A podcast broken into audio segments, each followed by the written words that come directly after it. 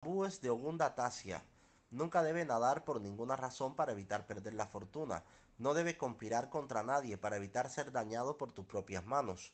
No debe comprometerse en nada ilegal para evitar la ira de las deidades. No debe utilizar ninguna parte de la cobra para nada, para evitar la pérdida de la fortuna.